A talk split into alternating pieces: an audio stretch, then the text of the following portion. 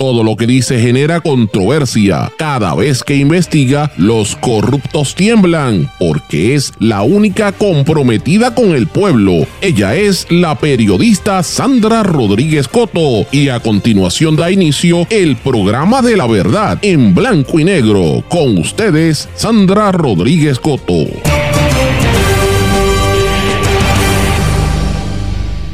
Mi cabello es mi corona, pelo malo, racismo vigente. Bienvenidos a su programa en blanco y negro con Sandra para hoy lunes 22 de enero de 2024. Les saluda Sandra Rodríguez Coto. Hace 13 meses que anticipamos el problema cuando en este programa revelamos que ACES ocultaba un demoledor informe. Hoy los especialistas admiten que hay una crisis de salud mental. Todo un éxito las fiestas de la calle San Sebastián. Mi cabello es mi corona, pelo malo, racismo vigente. Una legislación que se discutirá mañana trae un tema escabroso para los políticos que no quieren tocar ni con una vara larga, pero que afecta a tanta gente en Puerto Rico, el racismo que impera en Puerto Rico. Comerciantes del poblado de Boquerón exigen al gobierno que cumpla con varios planes pendientes a favor del turismo y de la economía en la zona. De Santis abandona las primarias republicanas y se alinea con Trump, mientras que los países andinos crean una red de seguridad permanente. Ecuador, Bolivia, Colombia y Perú acordaron realizar operaciones coordinadas contra el crimen organizado en su frontera. Hoy vamos a hablar también de lo que está pasando en Haití y en la República Dominicana y otros temas en la edición de hoy de En Blanco y Negro con Sandra. Esto es un programa independiente y sindicalizado. Esto significa que se transmite simultáneamente por una serie de emisoras de radio y medios que son los más fuertes en sus respectivas regiones, por sus plataformas digitales eh, aplicaciones para dispositivos móviles y también sus redes sociales. Y estos medios son la cadena WIAC, compuesta por WYAC 930 AM, Cabo Rojo Mayagüez, WISA WISA 1390 desde Isabela, WIAC 740 en la zona metropolitana. También nos sintonizan por WLRP 1460 AM, Radio Raíces, La Voz del Pepino en San Sebastián. X61, que es el 610 AM, 94.3 FM, Patillas y todo el sureste del país. WPAB 550 AM Ponce, Econo 93.1 FM y mundolatinopr.com, pero vamos de lleno con los temas para el día de hoy. En blanco y negro con Sandra Rodríguez Coto.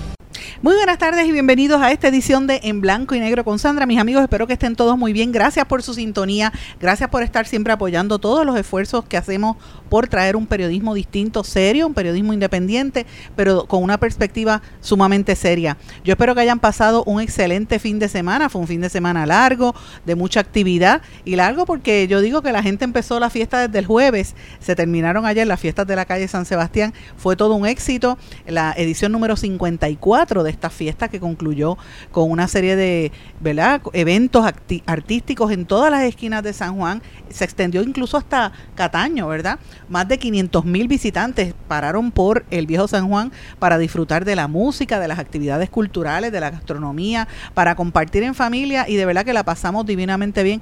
Tengo que decir que fue una actividad muy interesante, rompieron récord, esto ya se ha admitido desde el día uno, hacía tiempo que no se veía una ¿verdad? Una, eh, una tan, tan grande cantidad de, de, de actividades de tantos artesanos.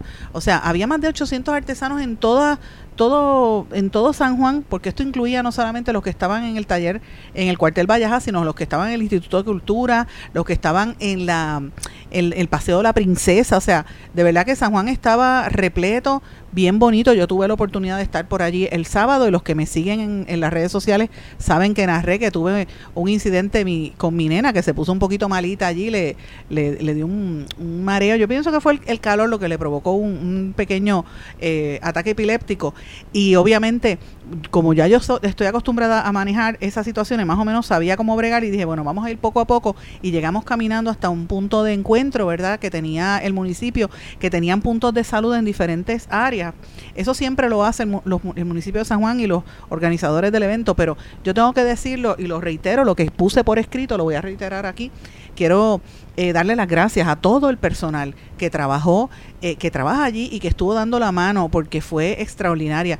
Cuando uno encuentra algo que lo están haciendo bien, hay que aplaudirlo. Y yo me siento sumamente agradecida por la forma en que trabajaron el personal de salud. Yo quiero específicamente darle las gracias al doctor Rivera, quiero también darle las gracias al enfermero andino y a toda la gente que estuvo allí en el área de, yo fui al, que queda en el museo, eh, que lo habían ubicado en el Museo de San Juan y les, les expresé las gracias.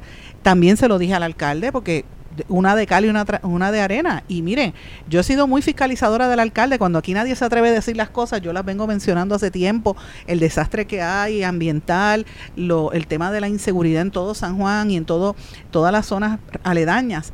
Pero, ah, y la, y la verdad, la destrucción, la, la contaminación en, la, en, ¿verdad? En, las costas, la prostitución masculina. Ustedes saben que lo hemos cubierto aquí constantemente. Pero eso a mí no me tiembla la mano para decir una información que es correcta, que es veraz y que es importante, porque también hay que decir cosas importantes. Mire, eh, no solamente por lo que yo vivía a nivel personal, de ese trato tan bonito, sino también porque los empleados estaban, mire, yo no, yo hacía tiempo que no veía a la gente tan feliz.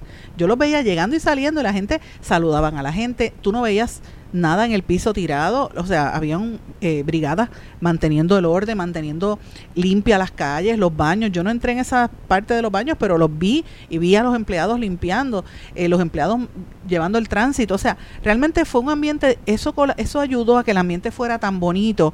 Y yo sé que muchos artesanos la pasaron bien, los comerciantes también, porque en su inmensa mayoría tuvieron unas ventas importantes y esto pues es un empuje, es un empuje para la economía que me parece a mí que hay que destacarlo. Y también, más que todo eso, el, el hecho de que pudimos compartir olvidándonos un poco de la politiquería y de toda esta cosa en un ambiente de cultura. Yo tuve la oportunidad de saludar a unos cuantos artistas, de hecho hablé con, con Fofé un rato eh, y habían unas expresiones y unas participaciones artísticas buenísimas. De hecho, el Chacón estuvo el día antes que hasta bailó. Yo digo, mucha gente la critica, pero cuando tú tienes más de 70 años y te paras a bailar como ella lo hizo, mira, ella es un ícono y allá, allá las envidiosas que no pueden hacerlo, pero honestamente hay que hay que eh, recordar quién es esa figura de, de Chacón para una generación tan, tan amplia y en la historia de Puerto Rico, ¿verdad? Pero el espectáculo también que brindó eh, Gilberto Santa Rosa, me dicen que estuvo buenísimo. Yo escuché a la Sonora Ponceña, que me, ay Dios mío, se me iba, de hecho bailé sola y, bailé mientras iba llevando a mi nena porque me encanta la Sonora Ponceña y estuvo bien bueno. Así que eh, así todos los que estuvieron presentes, yo espero que la hayan pasado bien. Así que quería mencionar esa nota comenzando el programa porque para mí es importante que se haya destacado. También a los amigos que están si quieren tener un resumen de lo que trabajamos durante toda la semana pasada y como un, adelanto de qué viene y qué esperamos para esta semana, busquen en mis plataformas digitales que escribimos ese resumen importante. Pero quiero, mis amigos, traerles un tema que hoy es portada en el periódico El Vocero de Puerto Rico. Denuncian escasez de psiquiatras eh, y es el titular, eh, ¿verdad?, la noticia más importante que ellos traen en el día de hoy. Es la portada es parte de la crisis de verdad que estamos viviendo eh, en, en tema de salud mental en Puerto Rico ante la escasez de los especialistas que son los que atienden a las personas que tienen estas dificultades de salud mental. Y chévere, es importante que esto salga publicado y yo lo destaco. Pero mis amigos, esto no es nada nuevo, esto es una información que se sabe hace mucho tiempo. El periódico está destacando hoy que especialistas, especialistas en el campo de salud mental denunciaron la crisis que vive Puerto Rico en medio de una presunta escasez de psiquiatras y la sobrecarga laboral que esto ha ocasionado en momentos en que las llamadas a la línea Paz de manejo de crisis han aumentado significativamente en el último año. Ellos están citando al psicólogo Johnny Rullán, que dice que hay una preocupación de las llamadas, etcétera, y están hablando de la falta de los problemas que hay de ansiedad. Eh, todo esto ha venido subiendo desde todas las crisis que hemos vivido, huracanes, terremotos, pandemia, pero yo diría que la crisis que hay ahora mismo provocada por la salud mental tiene que ver con las tensiones económicas y aquí no, no hay dinero. O sea, la gente está pelada, la realidad es, aunque usted diga que fueron a las fiestas de la calle San Sebastián, mira, ahorraron un poquito o se endeudaron, pero la realidad es que Vaya a la calle y pregúntele a la gente si usted, usted, los únicos que están gozando, que tienen dinero, son los que trabajan con el gobierno, que les pasan los trabajos, pero la mayor parte de la gente la está pasando mal. Los comerciantes me escriben a mí que el problema del costo energético es tan fuerte que eh, muchos están pensando tener cierre. Lo vemos en las estadísticas de la eh, lo que salió hace unos meses, hace unas semanas de el alza en las quiebras el último año que fue rompió récord, quiebras de negocios y personales. Todas esas cosas contribuyen a que haya una crisis y cuando usted se enferma y va a un hospital no tiene quien lo atienda. Así que este tema lo trae el periódico El Vocero diciendo que hay una serie de llamadas y están llamando a psicólogos, etcétera, y explicando eh, que hay problemas, entrevistan al Hospital Panamericano, dice que no dan abasto, etcétera. Yo entiendo toda esta situación, les recomiendo que lo lean el periódico El Vocero, pero yo quiero dejarle algo claramente establecido aquí, porque eh, aquí los responsables de gran parte de este problema son dos personas. Era el exdirector de la Administración de Servicios de Salud, me refiero al doctor Carlos Rodríguez Mateo, que ustedes recuerdan, la gente recuerda porque él le salió con tres piedras a la compañera periodista Valeria eh, Collazo Cañizares. Pero mire, el responsable es él porque él dirigía AMSCA. Y como director de AMSCA era miembro de la Junta de Directores de la Asociación de Seguros, ¿verdad? La Administración de Seguros de Salud, ACES. Así que el otro empleado público que también tenía responsabilidad, eh, eh, ¿verdad? La más importante en todo esto era Edna Marín, la directora de ACES. ¿Qué pasó con esta directora de ACES? ¿Por qué escondió Edna Marín el estudio? Y le quiero repasar y recordar a los amigos Radio Escuchas, y para el que no me crea, le digo, como yo hablo siempre con prueba, usted busque en el blog en blanco y negro con Sandra, eh, diciembre 12 de 2022. Miren esto, ha pasado 13 meses prácticamente, un año y un mes de que publicamos esa historia. ACES esconde informe del caos en salud mental a tres semanas de que iba a empezar el plan vital en el año 2023. se filtró y nosotros tuvimos acceso a un demoledor informe de salud mental que decía que el proveedor APS estaba no daba no daba el grado y que la directora ejecutiva de ACES Edna Marín a quien el gobernador Pedro Pierluisi y el secretario de, de salud el doctor Mellado protegieron ella escondió el, el estudio y lo escondió por meses largos. Esto provocó que mucha gente se fuera de ACES.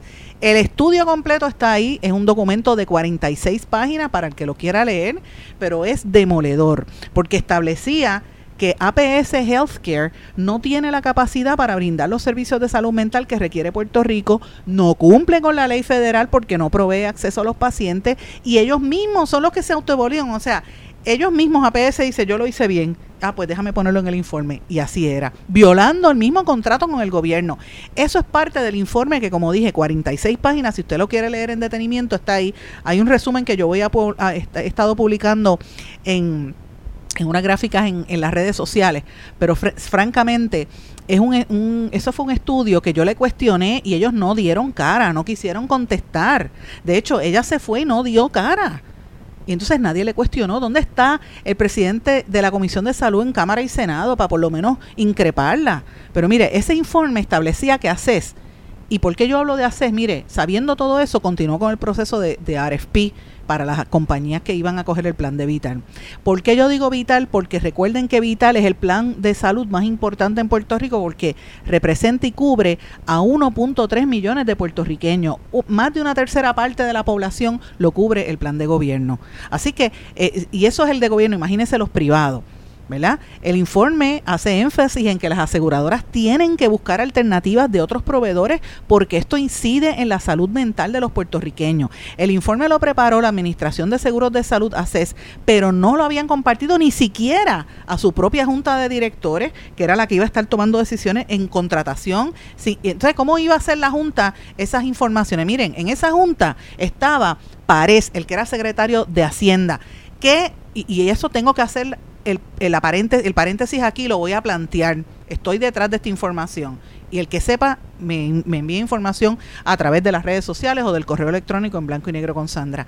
Parez, como miembro de la Junta de Directores de ACES, eh, viola la ley o tiene algún conflicto ético al irse a dirigir los hospitales Pavía ¿Cuánto se le perdonó en deudas a Pavía en la transacción que tenía, que ahora él va a ir a dirigir? Esas son preguntas que uno se tiene que plantear para que usted escuche cómo son los, los conflictos de interés. Y esto que yo les estoy diciendo, usted no lo va a escuchar en otras partes, porque aquí todo el mundo se quiere culiar y quiere eh, que los protejan, ¿verdad? Pero mire, el problema de Puerto Rico es ese, eso es una hipocresía, diga la verdad. Y mire, uno pasa el trago amargo, lo pasa rápido y sigue para adelante y enmienda y, y, arregla y, y sigue para adelante. Pero aquí todo es una tapadera porque la gente esconde las cosas para protegerse, para culiarse con todo el mundo, para ganar chavitos de contratos de gobierno y el país que se fastidie. Y cuando usted ve la portada del, del periódico El Vocero, con, ay, problemas de salud mental, mire, pero si eso se sabía. Estamos dando las causas hace más de 13 meses, estamos en récord. Ah, no actuaron. Ah, ¿dónde estaba el secretario de salud? Ah, protegiendo a Edna Marín, una funcionaria que a todas luces era corrupta, que la protegieron también, que no han querido decir dónde está. Y que tiene que rendir cuentas, señores. Ese informe que lo preparó, como dije, a CES, iba, eh, se supone que tomaran, eh, ¿verdad? Los, los, directivos de la Junta tomaran las decisiones para ver a quiénes le iban a dar los contratos eh, y no las tenían y dieron contratos en el 2023 y dieron contratos para este año también, para el 2024. Mire, ni siquiera el secretario de salud, el doctor Mellado, que protegió a Edna Marín, había visto este informe que yo publiqué cuando lo publiqué, señores. ¿Por qué? Porque Edna Marín lo guardaba con recelo ante las realidades que detalla la pobre calidad en el acceso a psiquiatras y psicólogos y los problemas de servicio a los pacientes de salud mental. Supuestamente el doctor Carlos Rodríguez Mateo no lo sabía. Cuando yo publiqué esta historia, la información era que él no lo sabía como director de AMSCA y miembro de la Junta de ACES. Posteriormente a esto, cerca del mes de octubre, o sea, casi 10 meses después que yo publiqué este artículo, advine en conocimiento que el doctor sí sabía de estas irregularidades. Así que eh, por eso es que lo mencioné. Entonces, se estaban llevando a cabo unas vistas públicas y nadie decía nada de esta situación. Mire, ¿cuáles eran los hallazgos más importantes de este informe? déjeme aclararle a los que me están escuchando para, para recordarle. El plan vital, que es el que administra CES, que como dije tiene 1.3, casi 1.4 millones de personas, 1.3 alrededor, para ser honesta, eh, más precisa, perdón. Eh, ellos tienen los planes de salud Triple S, MMM, First Medical y el plan de salud Menonita. De esas cuatro, Triple S, First Medical y Menonita, tienen que subcontratar exclusivamente a APS Healthcare para manejar todo lo relacionado con salud mental. MMM maneja directamente sus servicios por un contrato que ellos tienen con proveedores. O sea que, que aquí hay dos, dos líneas de, de servicio, ¿verdad? Pero el estudio reveló los siguientes hallazgos, para que usted tenga una idea. En las áreas de preocupación que limitaban los servicios que proveía APS, eh, que es la principal proveedora de salud mental en Puerto Rico, el informe revelaba las limitaciones en acceso al servicio, eh, la pobre calidad de atención y tratamiento clínico. Número tres, lentitud en la respuesta ofrecida ante la urgencia por las complicaciones sociales y económicas que siguen siendo escollos. Número cuatro, poco acceso a los hospitales. Número cinco, limitación en el pago de psicólogos para mejorar el servicio. Y número seis, limitaciones de acceso y falta de suficientes psiquiatras, entre otros. Fíjense esto que yo les estoy diciendo. Y el que sigue este programa sabe que lo dijimos hace más de un año, lo que es hoy la portada en el periódico El Vocero. Estamos en récord, señores, con documentos diciendo las cosas realmente, la realidad, diciendo como tal y como son.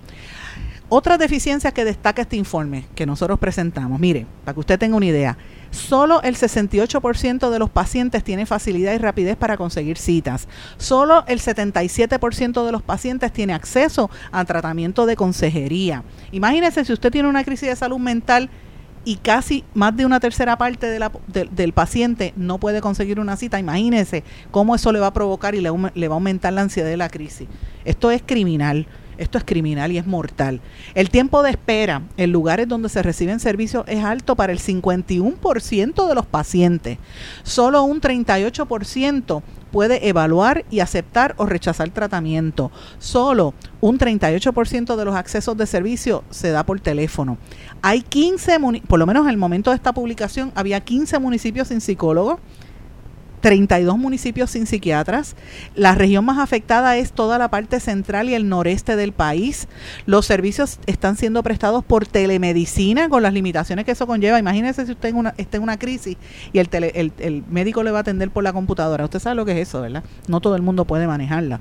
Y yo imagino una persona mayor o que esté en una crisis terrible y ya usted sabe cómo es la situación de salud mental. Y eh, eh, por lo general son médicos generalistas los que dan seguimiento a las terapias de los psiquiatras. El, el informe decía lo siguiente y voy a citarles textualmente, la contratación de APS como proveedor único de servicios de salud mental se une a las limitaciones de la posibilidad de evaluar parámetros de competitividad de diferentes estándares de calidad y servicio para los beneficiarios por reducirse las posibilidades de alternativas de comparación. No obstante, el informe reconoce que las deficiencias son multifactoriales, porque incluye no solamente el problema de que no hay acceso, sino que también hay una fuga de médicos y lo, admite y dice que los estresores han aumentado, como dice hoy precisamente el vocero, lo dijimos hace 13 meses, que todo lo que pasó desde el 2017 para acá, los huracanes, los terremotos, la pandemia, la crisis económica, todo eso ha afectado a la gente. Pero no es excusa los faltantes de servicio en, en la red eh, por APS que afecta la posibilidad de servicio oportuno y en cumplimiento, dice el informe. El informe detalle y recomienda que se revisen los centros de llamadas de las aseguradoras y que las encuestas de calidad y satisfacción las hagan las aseguradoras y no las haga APS. El informe admite que múltiples proveedores han solicitado servicios de APS. También señala que las aseguradoras le han delegado a APS que sean ellos mismos los que se autoevalúen en cuanto a la calidad del servicio. Así que imagínense, todo esto pasó para que usted tenga una idea cuando publicamos esta historia hace 13 meses, el informe decía que la recomendación final era búsquese otro proveedor, porque ACES le paga a APS cerca de 12 millones al mes, señores, 12 milloncitos al mes es la friolera de casi 144 millones al año, a pesar de un informe tan demoledor y tan terrible como ese. Entonces yo me pregunto, ¿de qué estamos hablando? O sea, estamos hablando de la, de, de, de, la chaucha, del dinerito y los contratos, o de que la gente se fastidie. Mire, la salud mental en Puerto Rico es bien fuerte. Para que usted tenga una idea, en Puerto Rico y en el mundo, los trastornos mentales y el consumo de sustancias adictivas eh, es una carga terrible, casi el, el 30% de las razones por las enfermedades de salud mental es por eso, 10% de la, de la población mundial tiene, eh, le provoca muertes estos problemas de salud mental. Uno de cada cinco niños o niñas o adolescentes en el planeta Tierra es diagnosticado con un trastorno de salud mental. Para que usted tenga una idea, Puerto Rico es la tercera jurisdicción en los Estados Unidos con la más alta incidencia de problemas de salud mental según el Instituto de Investigación de Ciencias de la Conducta del recinto del UPR. 18% de la población puertorriqueña de 18 a 64 padecen de algún trastorno de salud mental. Un 2.5 ciento de la población padece de algún trastorno de salud mental en Puerto Rico. La depresión es uno de los principales trastornos que afectan a la población mundial, siendo una de las mayores causas de discapacidad. Y en Puerto Rico, por lo menos 10% de la población tiene un trastorno de depresión severo. Una persona se suicida en el mundo cada 40 segundos. Se suicidan 45 mil personas promedio al año en los Estados Unidos. En Puerto Rico se suicidan de 120 a 130 personas al año aproximadamente, por lo menos de, entre el año 2020 y 2021. Y debo decirle que este fin de semana un hombre se quitó la vida también, eh, y eso lo reporté esta mañana en los titulares. Ese hombre se, se, quitó la vida en el municipio de Río Grande. Así que fíjense que esto es bien real. O sea, yo estoy dándole unos datos de algo que yo publiqué hace más de un año, que hoy saca el periódico El Vocero un año más tarde en la portada pero es real y sigue siendo vigente cuando tenemos gente que se murió. El viernes hubo otro suicidio también en Puerto Rico. O sea, esto es muy fuerte. Yo quiero que ustedes sepan que los eventos, vuelvo y reitero, como el huracán, los terremotos, la pandemia, han tenido un impacto severo en toda la salud mental. 36.1% de los adultos afectados por trastornos de salud mental no reciben los servicios adecuados para mejorar o al menos estabilizar su condición aquí en Puerto Rico. Y yo reitero, mire, usted puede llamar, trate de, buscar ayuda. Siempre si usted está en una situación de estresores que lo tiene fuera de control, llame a la línea Paz de AMSCA eh, y eso pues le puede verificar, le puede ayudar a usted. eh, más de 900 mil personas llaman, pero hace falta que, que, haya más personal que den este servicio, porque a pesar de que son tan altas las estadísticas, señores, los servicios dirigidos al mejoramiento de salud mental solo representan del 5 al 10% del gasto total de salud. O sea, de cada dólar que usted tiene, lo que invierten en salud es un bellón o un dime, 10 chavitos. ¿Usted sabe lo que es eso?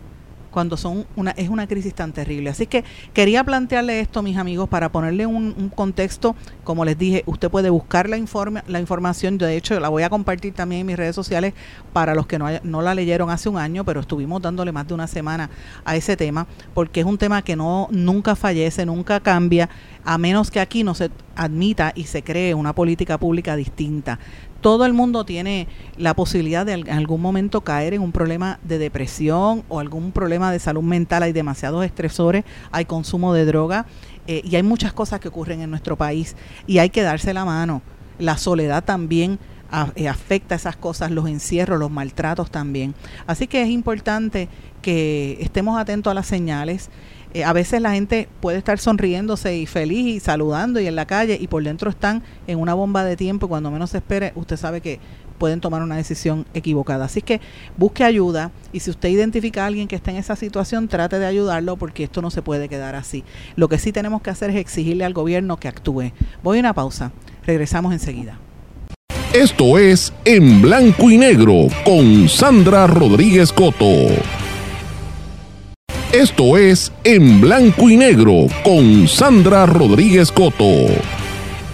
Y regresamos en Blanco y Negro con Sandra. Bueno, mis amigos, vengo con un tema que va a traer mucha cola. Va a ser tema de discusión mañana, así que estamos adelantándolo hoy en este programa porque sé que es un tema que cuando vi la información yo dije esto va, va a causar algún tipo de polémica por varias razones. La primera es que es una legislación que somete el Movimiento Victoria Ciudadana, específicamente la senadora Ana Irma Rivera Lacen, que como todo el mundo sabe es la candidata a comisaría residente en Washington y es la que viene como candidata de la alianza entre Victoria Ciudadana y el Partido Independentista Puertorriqueño.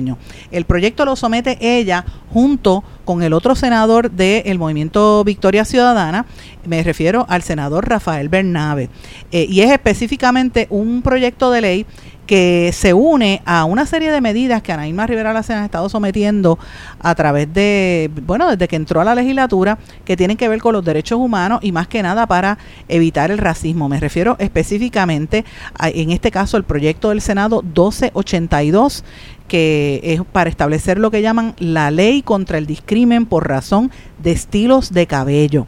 Y usted dirá, ah, legislar el pelo, ¿qué es esto? Sí, señores, hay que legislar el pelo. Y voy a entrar en detalle de esto y les me comprometo a que voy a traer a la senadora al programa porque me parece que esto es interesante. Va a ser conflictivo y yo sé que mucha gente va a empezar y usted va a escuchar a los analistas políticos diciendo brutalidades y sandeces, pero antes de que digan brutalidades y sandeces, le, le pediría a la gente que por favor lean, se instruyan y no hablen con el racismo que les brota por sus bocas como mucha gente que está aquí que utiliza eso para atacar a otros seres humanos, políticos sobre todo, pues mire, vamos a hablar en detalle. Esta ley, lo que está, según el documento que leí, ¿verdad? la ley contra el discrimen por razón de estilos de cabello, lo que busca es establecer una política pública en el gobierno en contra de que se, eh, que se discrimine contra los diversos peinados y las texturas del cabello que regularmente se asocian a raza o a origen nacional particulares, incluyendo, no, no, no es solamente esto, pero podría incluir eh, los, los rollos, los rizos apretados, los locks o los dreadlocks, las trenzas pegadas, los torcidos, las trenzas que se ponen muchísimas trenzas, los nudos bantú, los afros, el pelo rizo o como le dicen el, el, pelo kinky, o sea, eh, todos esos estilos como el que yo utilizo, por ejemplo, cuando yo me liberé que dejé de usar el, eh, la, la, queratina y el blower, que me dejó el pelo rizo natural, mi estado natural, pues mire, así, esa maranta, como algunos le llaman la maranta, pues mire, precisamente porque se ha demostrado que hay discrimen en Puerto Rico muy abiertamente en el empleo, en la educación, en el acceso a la vivienda, en el trabajo, y en las escuelas. Personas que van a solicitar trabajo con el pelo rizo no les dan trabajo. Personas que van con trencita o con el pelo así los maltratan. Y señores, yo estoy, eh, ¿verdad? hablando de este tema porque lo, lo he vivido en carne propia, pero más que nada porque al ver este proyecto que me entero que va a salir, me parece que es una, un tema importante y viene a ver con la legislación que se está discutiendo en Estados Unidos y que afecta muchísima, a, muchísima, muchísima gente, que es el tema del racismo en Puerto Rico, porque aquí eh, siempre le dicen el pelo malo, ah, ese pelo malo lo tienen horrible. Y, el pelo malo va a ser noticia, como digo yo. Mire, ese es un adjetivo despectivo que se utiliza para asociar el pelo rizo y el kinky o el afro con todos los valores negativos que trae ese estigma del racismo que nos venimos heredando de la época de la esclavitud y todo lo malo, lo negro, se ve como lo malo, ¿verdad? Eh, y, y yo digo, mira, en realidad no hay pelos malos ni buenos porque quizás el único pelo malo, como yo le decía a mis maridos, es el de los, el de los calvos, porque se cayó y se quedaron calvos, pero porque es débil, ¿verdad? Nada más. Pero el pelo rizo, el pelo lacio, el, peso, el pelo ondulado, no es ni mejor ni peor, simplemente son distintos, ¿verdad? El problema con el pelo es que carga un peso importante en las sociedades racistas como es Puerto Rico y no lo queremos admitir. Entonces, cuando tú ves una persona que viene con un afro con unas trencitas, dice, espérate, tú, estás en una tienda y ves que vienen dos muchachos grandes con afro y recita y trencitas, tú rápido agarras la cartera porque dices, este, o me vienen a asaltar o son reggaetoneros, porque es así, la gente son racistas, vamos a hablarlo con honestidad. Si es una mujer afro o con el pelo rizo, que ya no se alisa, la miran de dos formas también o dicen que no se peinó o que parece un pasurín o es algo exótico y misterioso y algunos lo ven hasta como una cuestión sexual. O sea, no hay términos medios. El pelo es una manifestación de las más fuertes que existe que sufre del de la gente que sufre el racismo y la discriminación. Miren, miren si es tan fuerte esto que durante casi tres semanas todo Puerto Rico estuvo compartiendo memes y viendo memes en las redes sociales del pelo de María Milagros Tata Charboniel. Y cuando era legislador andaba con el pelo lacio, estirado con queratinas y blower, al lado de Pedro Pierluisi, al lado de, Robert, de, de Ricardo Rosselló, de Pedro Rosselló, del que fuera. Pero tan pronto fue acusada y empezó el proceso en el, en el juicio, se dejó su pelo natural con el pelo rizo. Para aparecer, algunos decían que se veía descuidada, que se veía gastada, eh, y trataban algunos de decirlo, yo los escuchaba diciendo, mira, es que esta se ve pobre, es para decir, para que le cojan pena, mire, no, a lo mejor es que ella se, eh, como parte del estrés no tenía quizás el dinero para pasarse una queratina y un blower toda la semana, porque es caro, porque ya no le estaba cobrando los kickbacks a las empleadas, pero el pelo rizo es su natural, es su pelo natural. Así que se asociaba el pelo rizo de ella como si fuera pobreza o corrupción. Y ese es el tono que se le estaba dando a la discusión. Yo no estoy defendiendo a Tata Charboniel, que conste porque es una corrupta y fue convicta. Yo estoy defendiendo y hablando de cómo se proyectó en los medios de comunicación y la gente discutía de ese pelo, o sea, del pelo de ella, para que usted vea cómo es eh, eh, ese tema, porque el pelo es uno de los resabios viscerales que demuestra la falta de proyecto colectivo que tenemos como pueblo. Atacar, burlarse, criticar o señalar el pelo de una persona, sea un estudiante, un trabajador, una, una periodista como en mi caso, o hasta en la política en el proceso judicial, como una vez le dijeron a Cox Salomar que le usaron unos peyorativos en su contra, una, una ex legisladora. Mire, es una manera que la sociedad tiene de controlar o tratar de mandar a controlar a los negros para que no se salgan del redil, para que permanezcamos cabizbajos, temiendo acciones, sin pelear, calladitos, sí, eh, convirtiéndonos en yes man. Y el que no lo hace, pues entonces se convierte en, rebelde. Mire, pero yo le voy a hablar con sinceridad lo que pasa en Puerto Rico. Aquí hay escuelas en las que el reglamento le dice que el estudiante no puede tener un recorte de boina, que, que, que, debe tener el pelo limpio y bien peinado. Y estoy citando textualmente lo que dice el, el, proyecto, ¿verdad? La parte de, de la, de de, la, eh, de la redacción de este proyecto en, en el por qué, ¿verdad? Se explica la exposición de motivos de, esta medida. Dice que hay una, hay una sección donde dice que tiene que tener el pelo limpio y bien peinado y yo me pregunto a qué se refieren. ¿Será que piensan que si se tiene el pelo afro no se, está, no se lavó la cabeza? También hay un reglamento de las escuelas públicas y privadas que dice que no permiten threadlocks, ni el pelo, y cito, parado desde la parte de arriba hacia atrás, ni teñirse el cabello de colores que no parezcan naturales o muy brillantes. O sea, que no se puede pintar el pelo de verde o de rosa, pero sí se lo puede pintar de rubio, que es el que se ponen todas las mujeres en Puerto Rico, donde casi el 90% de las puertorriqueñas son rubias Clayrol. Y perdonen la marca. Pero es la verdad, aquí todas las mujeres puertorriqueñas se pintan el pelo de rubio sin serlo. ¿De qué es esto? Entonces, ¿qué es eso de threadlocks? yo no sé, no habrá será que quisieron decir dreadlocks en vez de thread. O es que no entienden inglés ¿O es que eso del pelo parado para la parte de arriba para atrás, que es? un afro, que no se puede detener? Mire, increíblemente eso dicen los reglamentos de las escuelas en Puerto Rico y es obvio que eh, están institucionalizando el discrimen porque no quieren negros con pelos naturales, sino pelos domados como se lo obligaba a los esclavos. La revista étnica que produce la querida amiga Joan, eh, eh, perdóname, Glorian Sacha Antonetti de la revista Étnica, ellos han estado cubriendo estos temas, ¿verdad? Y, eh, dieron a conocer unos estudios que publicó recientemente la, eh, ¿cómo se llama? La, campaña eh, The Crown Act, que es una campaña que viene gestándose hace más de como dos años, yo recuerdo haberlo visto, que dice que en los Estados Unidos el 80% de las mujeres negras se han visto en una situación de tener que cambiar el estado natural de sus cabellos para poder entrar y permanecer en el ámbito laboral. En el 2021, una investigación que publicó la revista Social Psychology and Personality Science reveló que las mujeres negras con peinados naturales como afros, rizados, trenzas o twists, entre otros, son percibidas como menos profesionales. La revista étnica en Puerto Rico reveló que en, una, en un sondeo que están trabajando que el cabello de las mujeres negras tiene 2.5 veces más probabilidades de ser percibido como poco profesional, que las mujeres negras tienen 54% más de probabilidades de sentir que tienen que llevar el cabello lacio en una entrevista de trabajo para poder conseguir el empleo. Y que más de un 20% de las mujeres negras de 25 a 34 años han sido enviadas a casa del trabajo debido a su cabello. Un 25% de las mujeres negras creen que se le ha negado una entrevista debido precisamente a su cabello Mire, todo esto que yo les estoy hablando se va a estar discutiendo junto con varios estudios que se han hecho y que son parte de este proyecto de ley que radicó Ana Irma Rivera Lacén y Bernabe y se va a estar discutiendo ampliamente mañana.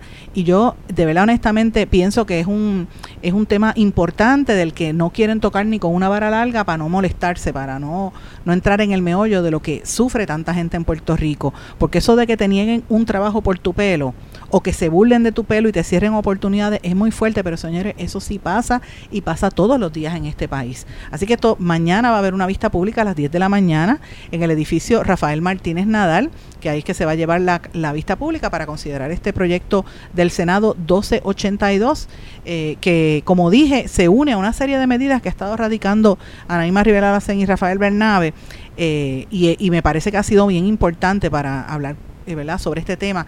Una de estas medidas, para que usted tenga una idea, fue, eh, y de hecho tengo la resolución también, que busca establecer un currículo antirracista en las escuelas del país, y también está la resolución conjunta que aprobaron en octubre del año pasado, que ordena al Departamento de Educación a identificar mediante rotulación los nombres de los hermanos Celestina, Gregoria y Rafael Cordero Molina, con ese nombre el edificio donde están ubicadas las oficinas en reconocimiento al enorme legado de esos primeros educadores puertorriqueños, porque para el que me esté escuchando y no lo sepa, los primeros maestros en nuestro país eran negros, eran estos tres, Celestina, Gregoria y Rafael Cordero. Aunque debo decir que recientemente, y creo que lo mencioné en este programa, en una investigación que está, que eh, vino en conocimiento Roberto Ramos Perea, el dramaturgo, que como ustedes saben, él se pasa buscando documentos antiguos, encontró que habían otras mujeres de ascendencia negra que fueron maestras de manera concurrente o quizás antes que la familia de Cordero, pero evidentemente,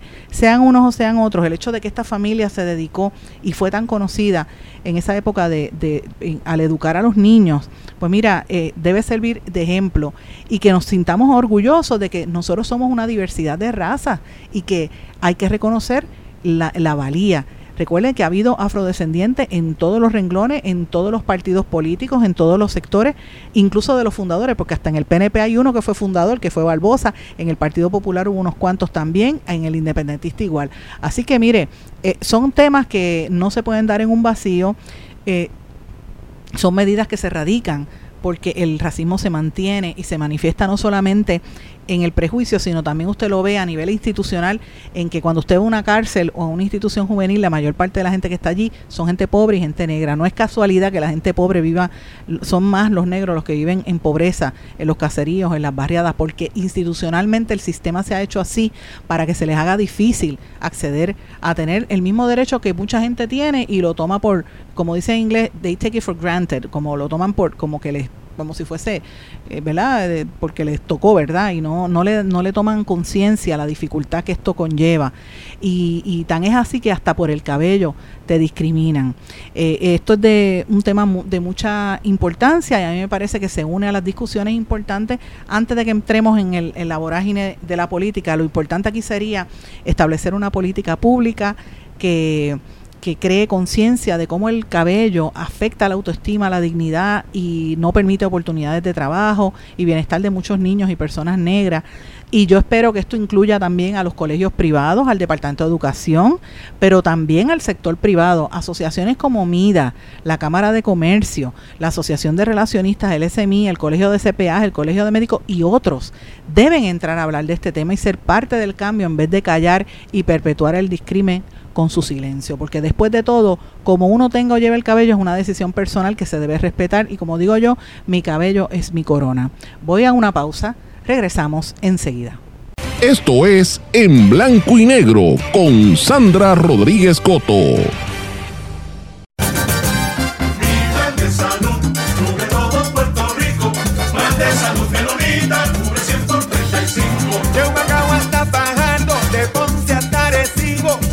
Salud menonita, cubre 100 por 35. De Santa Isabel a Caguas, de San Juan hasta y bonito. Plan de salud menonita, cubre 100 por 35. Mi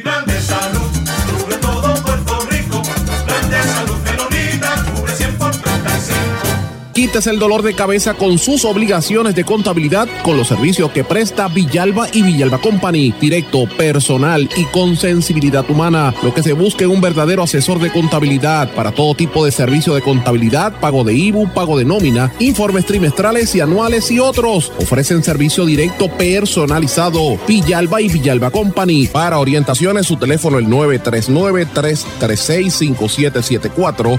939-336-5774. 5774. Oye, Brian, no te vayas. Llévame contigo para la playa. Llévame con Poicar y márcalo así. Llévame con Poicar pa' donde vayas. Oye, chico, ¿qué te pasa? Llévame contigo para la playa.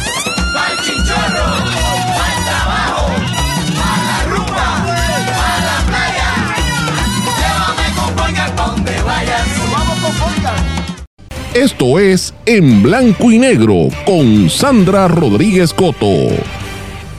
Regresamos a esta parte final de En Blanco y Negro con Sandra. Bueno, tengo muchos temas, así que voy a ir rápido porque quiero por lo menos mencionarlos. Señores, hay una serie de comerciantes del poblado de Boquerón que están solicitándole al gobierno que cumpla con varios planes pendientes a favor del turismo y de la economía. Específicamente, están exigiendo que se haga el traspaso del balneario de Boquerón, que se supone que lo administra el municipio para ayudar en esa zona. Esto lo dijo el presidente de la Asociación de Comerciantes de Boquerón, Henry Correa, y también el empresario y propietario del Parador Boquemar, Ángel Rodríguez, entre otros, eh, que le están pidiendo a la compañía de turismo incluso que mejore también y que adelante las promociones porque necesitan levantar las ventas en esa zona. Así que vamos a estar pendientes porque va a haber actividad pronto en esa zona.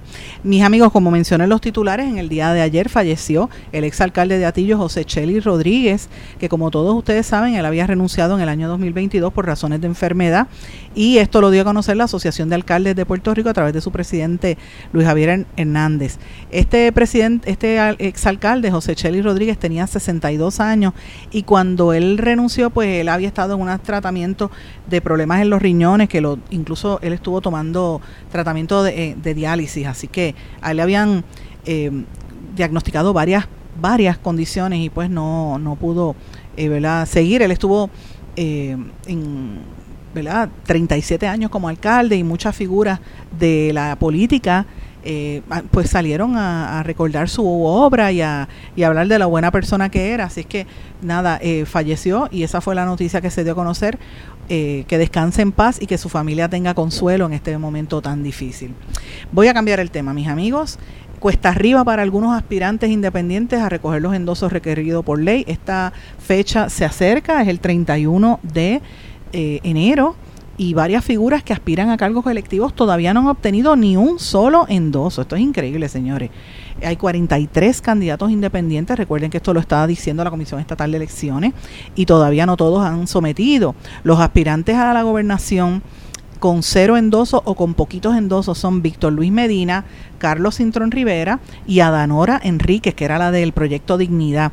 Necesitan recoger un total de, 40, de 8 mil endosos, por lo cual para el último día de este mes por lo menos deben tener 4 mil. Eh, eh, Adanora Enrique, que era de, como dije, de Proyecto Dignidad, solamente tiene eh, validado un 14% de los 8.000 endosos que necesita. Eh, debo decir que el aspirante independiente a, comisionada residente en Washington, Melín Sotiturio Dross, Sotiturio, perdóneme, Dross es el apellido, que ella era candidata, ella estaba aspirando por el Movimiento Victoria Ciudadana y como era la tercera no la dejaron pues ella, eso es lo que ella dice, cuenta con solamente el 6% de los endosos, le faltan por juntar por lo menos 7.510 de los 8.000 que exige el código electoral. Ella, yo la vi a lo lejos en la calle, en las fiestas de la calle de San Sebastián, que estaban con la gente del campamento, eh, del campamento Carey, y yo me imagino que ellos la van a ayudar, aunque hasta ahora ha sido cuesta arriba, porque tienen que endosar la gente de su pueblo. Eh, el amigo y senador Chaco Vargas Vidot ya sometió 1.559 endosos, que equivale al 104% de lo requerido para eh, lo que le corresponde. El, el representante Luis Raúl Torres, que lo vi en San Juan y estuve rato largo hablando con él y con la gente que lo acompañaba, que de hecho acompañaban unos ex, eh, eh exalumnos de la escuela donde yo estudié, el Colegio San, San, eh, San Vicente de Paul, de donde yo me gradué, eh, estaban hablando de lo difícil que había sido y de la, ¿verdad? La, lo quisquilloso que es la, la, asamblea, la Comisión Estatal de Elecciones con ellos y a los, a los que son de los partidos los tratan bien. La ex el delegada congresional por la estadía Elizabeth Torres que también está buscando un escaño por el Senado, ha entregado 677 endosos y debe cumplir y validar por lo menos 1.491 que le faltan por presentar hasta el día 31.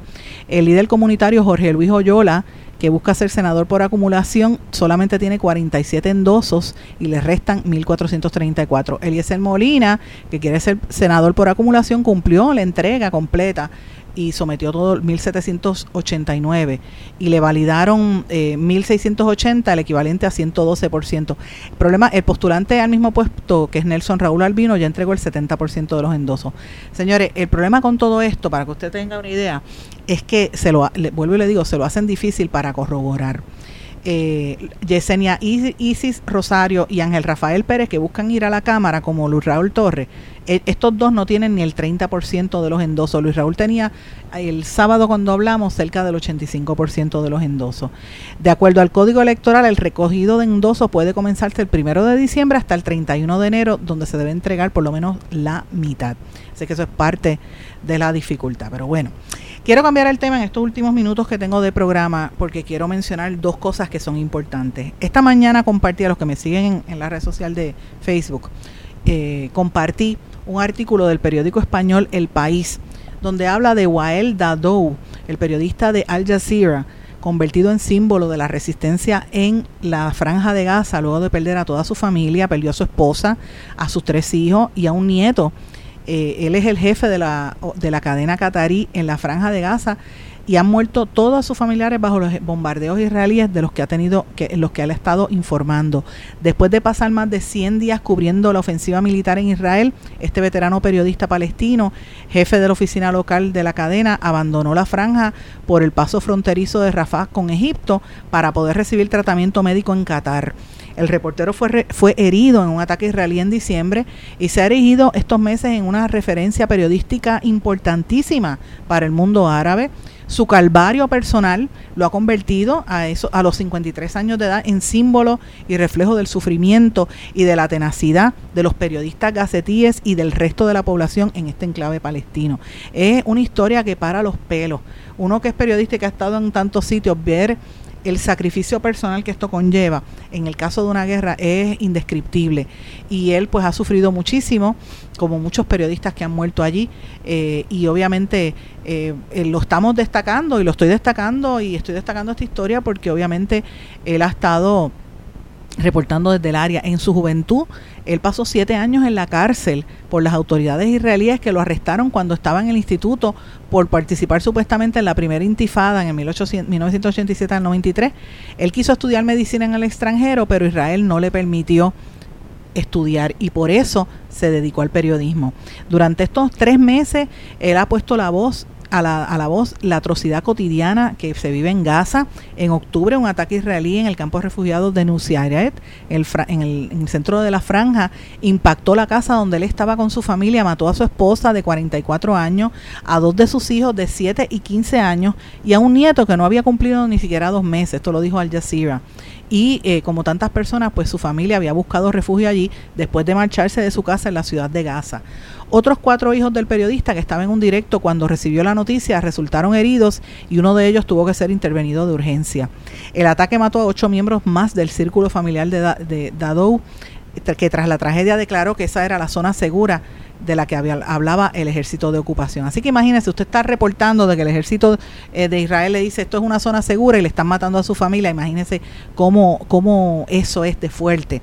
Eh, y pues a, en, a principio de enero otro ataque aéreo con un vehículo mató a otro hijo de él que también era periodista para Al Jazeera. Así que imagínense, esto es una, el coste humano es demasiado alto, eh, los bombardeos continúan, la crisis humanitaria está plena, la ONU está diciendo que esto es un desastre, pero lo más que a mí me, me para los pelos y me pone histérica y me pone que no puedo pensar, señores, es el silencio de tantos países, la complicidad de amplios sectores de Europa y de Estados Unidos, sabiendo que ha habido una matanza.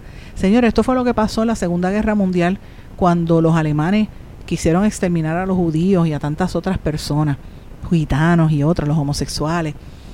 Mire, por ese silencio, ese silencio, eh, el mirar para el lado, ah, eso no me toca a mí porque no soy yo, mueren gente. Cuando te toque a ti, ¿quién te va a estar eh, respaldando? Pues mire, eso es lo que está pasando en, Israel. Ah, que eh, ellos jamás entró y atacó a Israel, por supuesto, pero Israel sabía, Israel bajó la guardia. A veces aquí hay todavía hay una gente que está teorizando del periódico Harris de, de los judíos que dice que Israel sabía y que bajaron la guardia a propósito para tener un pretexto para atacar a Gaza. Mira, a mí no me extraña nada, porque eh, ellos, ¿sabes? No tener seguridad en la franja, en la misma, en la misma frontera, pues hubo ese ataque. Nadie justifica el ataque, nadie aplaude a jamás, pero no se puede permitir que se sigan matando tantas personas, que en su mayoría, señores, son niños, son niños y mujeres.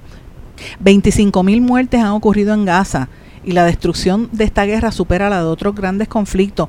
Ocho de cada diez fallecidos en, Gaza desde septiembre 7, eh, perdón, desde octubre 7, son mujeres y niños. 25.105 es el número de los muertos hasta el día de, esta mañana. Cinco de cada diez fallecidos son menores de edad, tres de cada diez son mujeres, dos de cada diez son hombres con 18 o más. A esta cifra hay que sumar 62.681 heridos desde el comienzo de los bombardeos. Es una cosa impresionante. Eh, la cifra implica que más de uno de cada 100 gacetíes ha muerto en los 105 días de conflicto. Esta cantidad algo más del 1% de la población supondría el equivalente a 70 mil personas en una ciudad. Imagínense que borren 70 mil personas de un plumazo. Es difícil encontrar números parecidos en otros conflictos recientes. Los datos disponibles que recopilan las Naciones Unidas en el proyecto académico Cost, Cost of War, el precio de la, de, la, de la guerra, indican que se está muriendo más gente por día en, en, Gaza que en Irak, incluso en el peor mes de los combates que hubo en ahí, muere más gente en Gaza que en Irak, eh, muere más gente en Gaza que en Siria o muere más gente en Gaza que en el primer mes de la guerra en Ucrania. Es impresionante la cantidad de gente y cuando uno mira las cifras que las he estado evaluando, es muy fuerte. En Irak habían 120.102, en Siria 138.000, en Ucrania 10.000, en Gaza 25.100, estos fueron los primeros meses. Y mire cómo está, cómo está Gaza eh, más de 25.105. Esto no, no, por más que traten de justificarlo, no hay manera de que esto se justifique y llora ante los ojos de Dios. No, este silencio y esta complicidad es lo que más me, me, me, sorprende a mí, ¿verdad? Si pasa con este pueblo, señores, ¿qué no nos podrá pasar a nosotros, los puertorriqueños, si los Estados Unidos decide otra cosa? Es muy fuerte esto, señores. Y termino el programa con dos temas principales. El primero, y esto yo sé que es conflictivo, mucha gente va a brincar, porque yo era de las que decía, mire, cuando empezó la pandemia, vacúnense, porque es lo único, ¿verdad? Yo me leí el documento de Pfizer y yo sabía que eso era una vacuna experimental, pero era lo único que yo veía que podría eh, resolver un poco, ¿verdad? Y aguantar. Me he dado cuenta que las vacunas no funcionan, porque honestamente con vacunas. Yo tengo las tres vacunas y me dio el, COVID y sé de gente que le ha dado hasta tres veces el COVID con las vacunas. Pues ahora está el director de la Organización Mundial de la Salud, eh, el director general eh, eh, Tedros Ghebreyesus, el que siempre hablaba en la pandemia, diciendo que la enfermedad X, que así es como se denomina, va a ser 20 veces más mortal que el COVID-19 y que esta se va a añadir la X a la lista de patógenos que ya existe desde el 2017, ya ellos saben que eso está, que podría ser 20 veces más mortal y que los países se tienen que preparar firmando un tratado pandémico para que el mundo pueda prepararse para esta enfermedad. Esto lo dijo en estos días en el Foro Económico Mundial que se llevó a cabo en Suiza. Y él dice que hay que prepararse. En el periódico New York Post dice que la enfermedad X es un virus hipotético, marcador de posición que aún no se ha formado, pero que los científicos dicen que va a ser 20 veces más mortal que el COVID. Mire, cuando el río suena es porque agua trae. Ya eso se huele en que algo está pasando ahí. Así es que hay que tener mucho, mucho cuidado. Y termino con un tema que lo voy a trabajar mañana con más detalle. Está reportando el periódico Listing en República Dominicana que en dos años el vecino país va a tener 16 mil nuevas habitaciones de hotel. Van a tener, eh, necesitan ahora 30 mil habitaciones adicionales nuevas para poder eh, cumplir con toda la demanda de turismo que tienen en toda la República Dominicana. Señores, no hay manera que Puerto Rico compita con esto.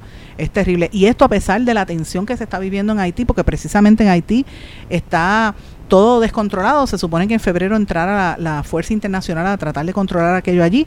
Pero mire, han secuestrado, según Radio eh, Metronome, secuestraron a, a seis monjas eh, que estaban en Haití y los secuestradores están exigiéndole a la Iglesia Católica que pague 3 millones de dólares para poder liberarla. Estas son religiosas de la congregación de las hermanas de Santa Ana. También secuestraron al chofer que las estaba transmitiendo, que la estaba transitando y el rezo del, del Papa Francisco pidió el cese a la violencia en Haití y pidió su, su, liberación. Así que, señores, esto es bien fuerte lo que está ocurriendo. Mis amigos, me tengo que ir, no tengo tiempo para más.